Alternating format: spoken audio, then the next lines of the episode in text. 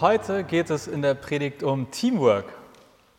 Passenderweise, wo schon so viele Mitarbeitende da sind. Es geht aber eigentlich um Teamwork mit Gott. Und es geht darum, dass wir mit der Erde verwandt sind. Und es geht um Verantwortung, die uns Gott überträgt. Also, wer das mehr so strukturiert und mit Punkten gerne hat, es geht in der Predigt heute um drei Dinge. Erstens, Gott überträgt dir Verantwortung. Zweitens, du bist mit der Erde verwandt. Und drittens, du arbeitest mit Gott in einem Team. Warum geht es in der Predigt um diese drei Punkte? Weil das für mich im heutigen Predigtext steht. Und ob, das, äh, ob ihr das genauso seht, müssen wir dann hinterher diskutieren und uns darüber streiten. Der heutige Predigtext ist aus dem ersten Buch Mose und da wiederum ein Ausschnitt aus ähm, den Schöpfungsberichten, also wie die Erde entstanden ist. Und ich lese die Zeilen einmal vor. Es war zu der Zeit, da Gott, der Herr, Erde und Himmel machte. Und alle Sträucher auf dem Felde waren noch nicht auf Erden, und all das Kraut auf dem Felde war noch nicht gewachsen. Denn Gott, der Herr, hatte noch nicht regnen lassen auf Erden. Und kein Mensch war da, der das Land bebaute. Aber ein Strom stieg aus der Erde empor und tränkte das ganze Land. Da machte Gott der Herr den Menschen aus Staub von der Erde und blies ihm den Odem des Lebens in seine Nase. Und so ward der Mensch ein lebendiges Wesen. Und Gott, der Herr, pflanzte einen Garten in Eden gegen Osten hin und setzte den Menschen hinein, den er gemacht hatte. Und Gott, der Herr, ließ aufwachsen aus der Erde allerlei Bäume, verlockend anzusehen und gut zu essen. Und den Baum des Lebens mitten im Garten und den Baum der Erkenntnis des Guten und Bösen. Und Gott der Herr nahm den Menschen und setzte ihn in den Garten Eden, dass er ihn bebaute und bewahrte. Zitat Ende. Erstmal eine ganz kurze Klarstellung, damit wir uns heute nicht missverstehen in der Predigt. Für mich sind die Berichte in der Bibel über die Schöpfung, die Entstehung der Welt keine wissenschaftliche Beschreibung. Also ich verstehe die Texte nicht wortwörtlich, weil ich der Meinung bin, dass sie auch nie so gemeint waren. Also wenn da steht, am ersten Tag passierte dies oder am zweiten Tag das, dann ist das für mich erstmal eine bildliche Beschreibung, kein wissenschaftlicher Bericht. Deswegen geht für mich auch Schöpfungsgeschichte in der Bibel und Evolution, Biologie super zusammen, weil es für mich die gleiche Sache aus zwei Perspektiven beschreibt. Und deshalb kommt das Thema in der Predigt heute einfach nicht vor. Also ich habe es jetzt einmal gesagt und jetzt ist das für mich abgehakt. Dafür besagte drei Punkte. Erstens, Gott überträgt dir Verantwortung. Wenn wir in den Predigtext schauen, das sieht erstmal vereinfacht so aus, Gott ist da und er schafft die Welt. Er baut. Und es gibt noch keinen Menschen, der das Land bebaut. Gott ist hier Schöpfer ja vielleicht sogar ein Künstler. Und das, was Gott da schafft, Zitat jetzt aus dem Bibeltext, das war verlockend anzusehen und gut zu essen. Verlockend anzusehen und gut zu essen. Ich glaube, dass wir uns das alle ganz gut vorstellen können. Unberührte Natur, vielleicht aus dem Urlaub, vielleicht aus einer Dokumentation, eine Landschaft verlockend anzusehen. Das kennen wir hoffentlich alle. Letztes Jahr, als Trixie und ich, im, also meine Freundin und ich im Urlaub waren in den USA, da waren wir in einem Nationalpark, der hieß Capitol Reef Nationalpark. Ist auch egal, wie der heißt, aber falls ihr das mal googeln wollt. Ganz viel staubige Wüste, ganz viel Trockenheit und dann mitten in diesem Park so eine kleine Oase. Und diese kleine Oase war wirklich ein kleiner Fluss, ein kleiner See oder so ein Teich, ich weiß auch nicht. Und da gab es einen Campingplatz und alles war grün. Und um den Campingplatz herum waren Apfelplantagen, ist schon zu viel gesagt, also so Apfelfelder. Und unter diesen Apfelbäumen haben sich irgendwie Rehe und Hirsche oder so lagen da. Und das war so, ich habe gedacht, also Garten Eden, so ungefähr stelle ich mir das vor. Ein sehr fruchtbares Land, verlockend anzusehen und die Äpfel waren auch lecker zu essen, waren auch, haben gemundet. So stelle ich mir das vor, den Garten Eden, Paradies. Da hat Gott etwas erschaffen und es ist einfach mega schön. Man ist da drin und denkt sich, hier will ich gar nicht mehr weg. Aber dann passiert laut Predigtext oder Bibeltext folgendes. Gott nahm den Menschen und setzte ihn in den Garten Eden, dass er ihn bebaute und bewahrte. Also Gott hat etwas mega Schönes geschaffen und dann nimmt er den Menschen und sagt, hier, in deiner Verantwortung. Jetzt bist du dran mit Bebauen und Bewahren. Ich habe es gebaut und erschaffen, wie so ein Künstler etwas vielleicht oder wie ein Architekt, ein Bauherr und dann kommt jemand und zieht in das Haus ein. So, jetzt bebauen und bewahren. Ich mache das nicht häufig in Predigten. Wer mich häufiger predigen hört, der weiß das. Aber manchmal gucke ich mir dann doch an, was im Urtext dort steht. Also die Bibel ist ja nicht auf Deutsch vor 2000 Jahren geschrieben worden, Überraschung, äh, sondern auf Hebräisch. Also zumindest das Alt, Alte Testament, auf Althebräisch. Und wenn man dann guckt, was dort für bebauen steht, also was da für ein hebräisches Wort eigentlich steht, dann steht da le abeda. Hm, le abeda. Wissen wir alle, was es sofort bedeutet. Ich auch nicht. Ich musste auch nachschlagen. Aber vor allem habe ich nachgeguckt, wie dieses Wort noch übersetzt wurde. Und im Alten Testament gibt es dieses Wort häufig, le abeda. Und ganz häufig wird es mit bebauen übersetzt, also so wie auch hier. Aber manchmal wird es auch mit einer zweiten Art übersetzt und die ist untertan sein. Also da, wo im Alten Testament steht, du Mensch sollst den Garten Eden bebauen, da steht ein hebräisches Wort, was auch häufig mit untertan sein übersetzt wird. Und deswegen ist das, was da jetzt steht und übersetzt ist, nicht falsch, aber ich glaube, dass wir das zumindest mitdenken dürfen, dass so etwas mitschwingt. Also da steht nicht nur bebauen, sondern du bist auch untertan. Und wenn wir das zusammensetzen, dann steht da vielleicht eigentlich, Gott nahm den Menschen und setzte ihn in den Garten Eden, dass er ihn dienend bebaute, dass er ihm untertan seiend bebaute und bewahrte. Und das heißt, bebauen bedeutet nicht ausrauben, nicht ausnutzen. Wir stehen als Menschen nicht über der Erde, sondern wir sollen ihr dienen. Ja, vielleicht sind wir auf eine Art sogar untertan. Und deshalb klingt das ja erstmal schön, wenn man Verantwortung für etwas bekommt. Wenn ich mir vorstelle, Gott käme morgen vorbei und würde sagen, hier Lobrügge, bebaut und bewahrt das mal bitte schön. Dann würde man erstmal denken, ach, das ist ja ganz nett. Habe ich jetzt mal von Gott persönlich Verantwortung bekommen. Aber da schwingt eben noch etwas mit, vielleicht so ähnlich wie wenn man ein Kind bekommt. Oder gleich zwei. Beim Kind hat man ja auch etwas in seiner eigenen Verantwortung. Und man bebaut und bewahrt auf eine Art ja auch sein Kind. Man erzieht es. Im besten Fall soll ja jede Erziehung aber immer dem Kind dienlich sein, also gut für das Kind sein. Und so ähnlich ist es vielleicht auch mit dem Bebauen der Erde. Man erzieht die Erde, man möchte das Beste für die Erde, wie für sein Kind. Noch ein kurzer Gedanke zu diesem ersten Punkt. Wenn Gott uns Verantwortung für die Welt überträgt, dann tragen wir also nicht nur Verantwortung gegenüber den nächsten Generationen. Das ist ja gerade zumindest häufig das Thema irgendwie, wenn es um Klimaschutz und dergleichen geht. Aber dann tragen wir nicht nur eine Verantwortung für die kommende Generation, sondern grundsätzlich gegenüber Gott.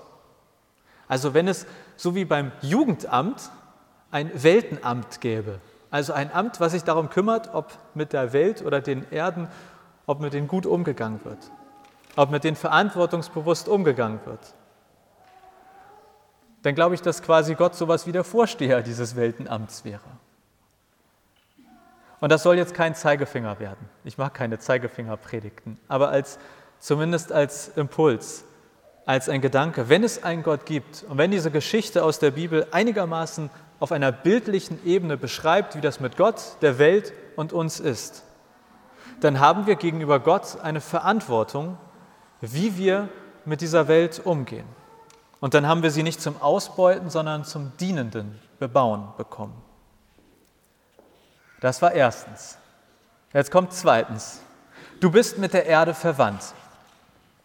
Gott schafft also die Welt, er ist da fleißig am Werkeln und dann macht er den Menschen. Und zumindest in diesem Predigtext heißt es, da machte Gott der Herr den Menschen aus Staub von der Erde. Der Mensch wird also aus der Erde geschaffen. Wir sind keine Aliens, die von außen gekommen sind und dann plötzlich, tada, waren wir da, sondern der Weg ist andersherum. Aus der Erde erschafft Gott den Menschen. Wir sind mit der Erde hochgradig verbunden. Wir sind quasi verwandt mit ihr. Wir stammen von ihr ab. Und nein, ich meine das jetzt nicht auf biologischer Ebene. Davon habe ich auch viel zu wenig Ahnung, um das beschreiben zu können. Ich meine in dieser bildlichen Sprache der Bibel, die hier genutzt wird. Da geht es um das Verhältnis Gott, Welt und Erde. Und letztlich ist es dann ein Menschenbild, was wir hier haben. Es ist eine Idee davon, wer wie mit wem zusammengehört, wer mit wem wie verwandt ist. Ich habe mich auch gefragt, ob der Begriff Mutter Natur vielleicht sogar auf diese Bibeltextstelle zurückgeht. Denn im Prinzip sagt das ja dieser Bibeltext. Die Erde ist sowas wie unsere Eltern, also wenn wir aus ihr entstehen.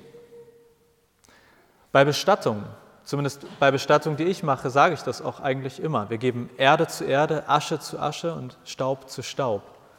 Dahinter steht der gleiche Gedanke. Wir kommen aus der Erde und wir gehen zurück zu ihr. Beerdigung sagen wir ja auch. Deswegen wieder kein Zeigefinger, aber für mich ist dieser Predigtext auch eine, wie so eine Art Ermahnung, um sich mal wieder zu erden, im wahrsten Sinne des Wortes. Ich stehe zwar auf der Erde, aber nicht über ihr. Wir haben den gleichen Stammbaum, wir entstammen der gleichen Idee. Und wir haben quasi den gleichen Vater, den gleichen Schöpfer, den gleichen Künstler, Gott. Ich sage häufig in Predigten, oder wer mich kennt, weiß, ich sage das sowieso gerne häufig, dass es im Christentum um eine liebevolle Beziehung zwischen dir und Gott geht. Aber mit Blick auf diesen Predigtext dürfen wir es, glaube ich, auch erweitern. Es geht im Christentum auch um eine liebevolle Beziehung zwischen dir und dieser Erde. Und wie kann eine liebevolle Beziehung zur Erde aussehen? Ich glaube, es geht um Respekt und Nähe. Mit Respekt meine ich nicht auf der Erde herumtrampeln, sich bewusst machen, dass man quasi auf seiner eigenen Mutter gerade herumtrampeln würde. Dienendes Bebauen, das meint, ich gehe respektvoll mit dieser Erde um. Sie ist nicht mein Besitz. Wie kann eine liebevolle Beziehung zur Erde aussehen? Ich glaube, es geht um Respekt und Nähe. Und mit Nähe meine ich Zeit gemeinsam verbringen, sich der Natur der Erde aussetzen, etwas über sie lernen, sie verstehen, vielleicht genauso wie mit der eigenen Mutter oder dem eigenen Vater. Nähe entsteht durch gemeinsame Zeit. Daher, so doof das jetzt vielleicht klingen mag, als eine Idee aus diesem Predigtext, aber für mich ist das auch eine, mindestens so ein kleiner Anstoß, mal wieder mehr Zeit mit dieser Verwandten zu verbringen. Mal wieder mehr Zeit mit der Erde zu verbringen. Also raus in die Natur, auch wenn der Winter bald vor der Tür steht. Ein kleiner letzter Gedanke auch zu diesem zweiten Punkt.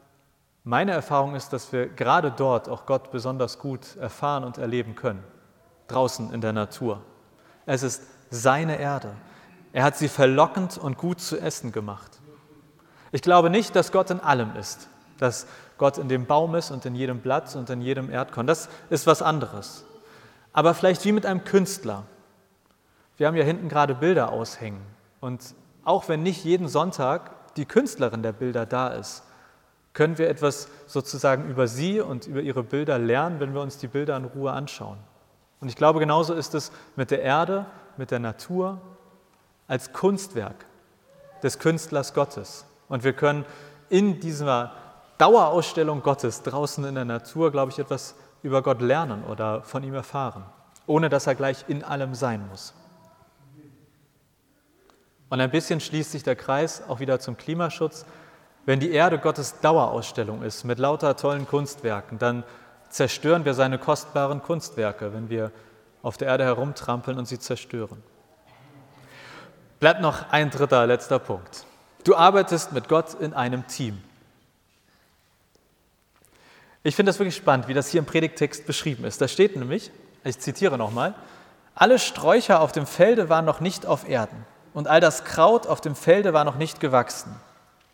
Und jetzt kommt's, denn Gott, der Herr, hatte noch nicht regnen lassen auf Erden und kein Mensch war da, der das Land bebaute. Vielleicht habe ich es noch nicht deutlich genug gesagt. Ich äh, mache noch mal eine Schleife. Also, wieso ist noch nichts auf dieser Welt?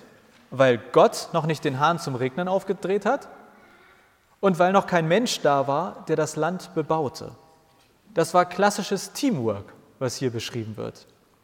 Keine Frage, Gott kann wahrscheinlich alles besser als wir. Da, Im Zweifel sieht es da immer besser bei ihm aus. Trotzdem hat er hier laut dieser Erzählung in dem Bibeltext das als Teamwork angelegt. Und das bedeutet, von Anfang an hätte Gott dann den Plan, dass die Erde, das Bebauen, das Bewahren der Erde eine Art Zusammenspiel aus der Arbeit von Gott und uns ist. Wenn ich das etwas übertrage auf unser Leben, dann glaube ich, dass das auch für uns gilt, für unser Leben. Es gibt Zeiten, da ist Gott bei der Arbeit, da ist Gott dran.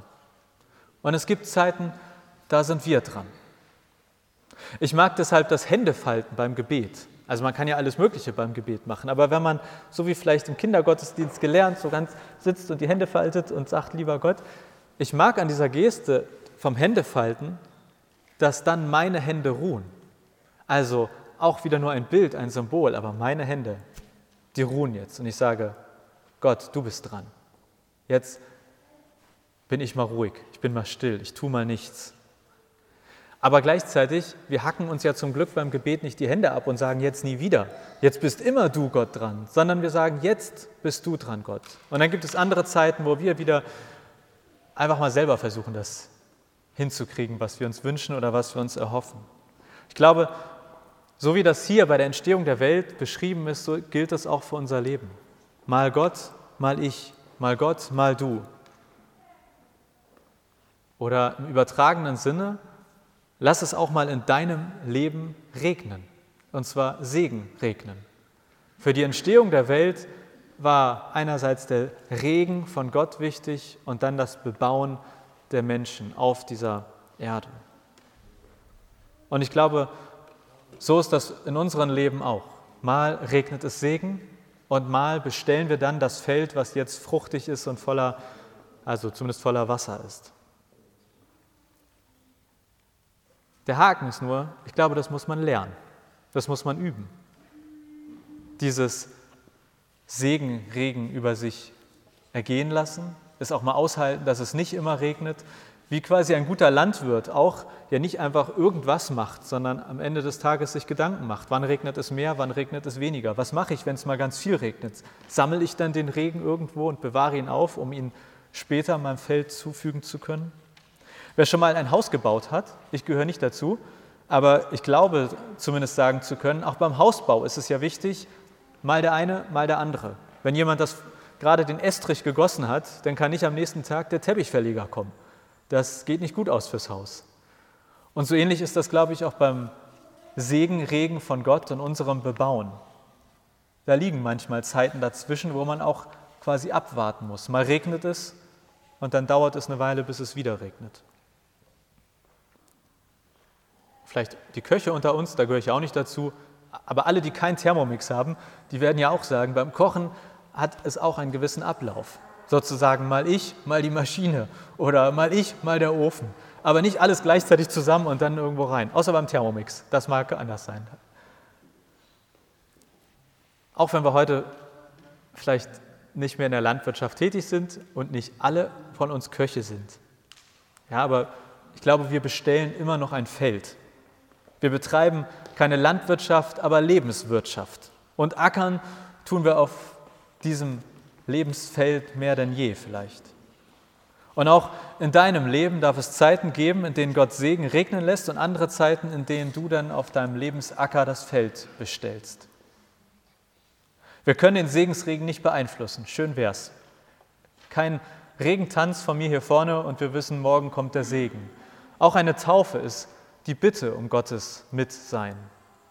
Und trotzdem wissen wir, dass nur weil wir getauft sind, das Leben dann nicht perfekt läuft und nie wieder was Schlechtes passiert. Deshalb, es liegt nicht an dir, ob es Segen regnet oder nicht.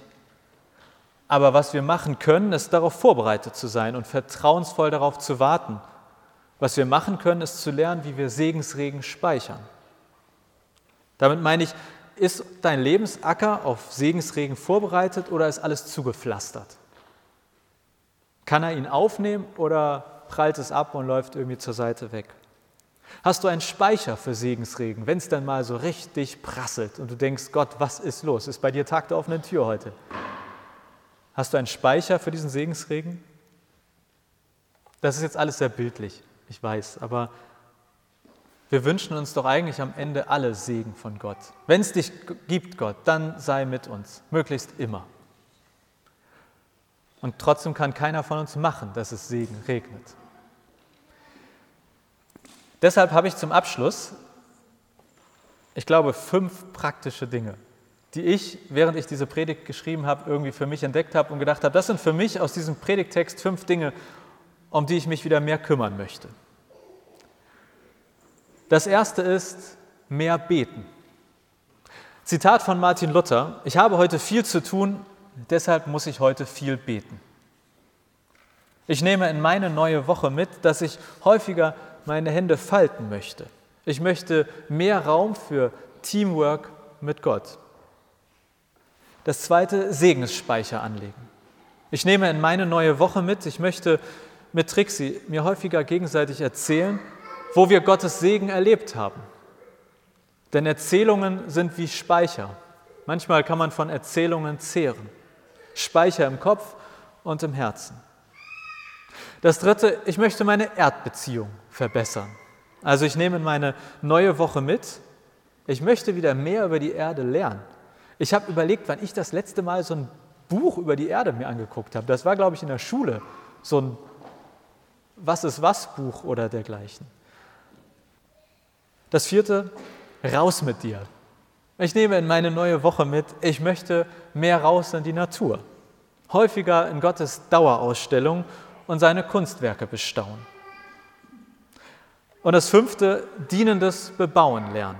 Ich nehme in meine neue Woche mit, ich möchte mir weiter Gedanken machen, wie in meinem Leben ganz konkret es aussehen kann, wenn ich alles, was ich so tue, unter der Überschrift dienend bebauen und bewahren tue. Also, vielleicht war ja eins auch für euch dabei. Ein Predigtext, drei Punkte, fünf Vorhaben. Der Predigtext 1. Mose 2 ab Vers 4. Die drei Punkte, Gott überträgt dir Verantwortung. Du bist mit der Erde verwandt und du arbeitest mit Gott in einem Team. Und die fünf Vorhaben für die kommende Woche, mehr beten, Segensspeicher anlegen, Erdbeziehung verbessern, raus mit dir, dienendes Bebauen lernen.